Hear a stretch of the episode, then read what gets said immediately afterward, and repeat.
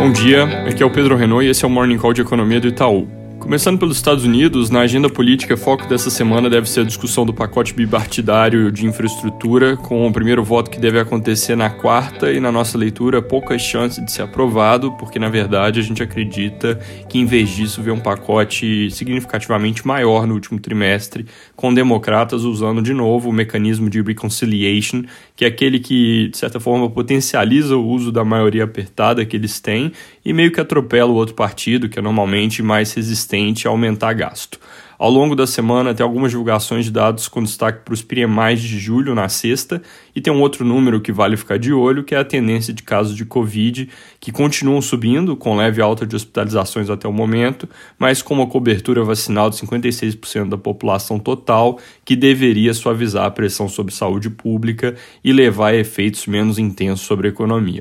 Na Europa, casos de Covid também seguem alta, mas sem aumento de hospitalizações, isso já é verdade há algumas semanas. E foco dessa especificamente vai ser, além de PMIs, que também saem na sexta, a reunião do ECB na quinta, na qual eles devem adotar a mudança de meta com o objetivo de ter simetria da inflação em torno de 2%, mudando da meta atual, que é até 2%. E aí, ao fazer isso, vão passar a sinalizar a intenção de deixar a inflação passar um pouco desses 2% para criar a tal simetria simetria. Já na China, destaque dos próximos dias deve ser a reunião do Politburo, que não tem data definida, mas deve vir reforçando a lógica de que vão continuar fazendo ajustes finos na política econômica para evitar riscos de desaceleração muito forte da atividade, mas mirando uma convergência para taxas sustentáveis de crescimento. Aqui no Brasil, semana vazia, com pouca divulgação de dado, recesso no Congresso e noticiário político mais tranquilo. O presidente Bolsonaro recebeu alta ontem do hospital em que estava internado em São Paulo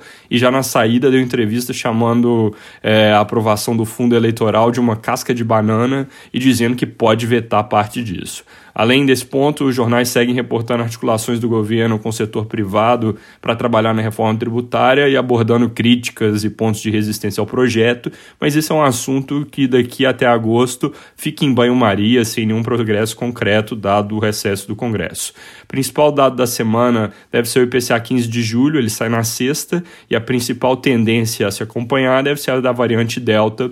que tem apresentado aumento de casos identificados nos principais centros. Julgando pela experiência internacional, pode levar entre 3 a 6 semanas para essa variante fazer um pico, e o importante a se monitorar agora é se ela entra em uma tendência explosiva por aqui ou se fica relativamente contida, especialmente no que diz respeito a hospitalizações e óbitos, dado que com a campanha de vacinação avançando rápido, uma boa parte da população já tem algum nível de proteção, principalmente se a gente olha para os grupos mais vulneráveis. É isso por hoje, bom dia e boa semana.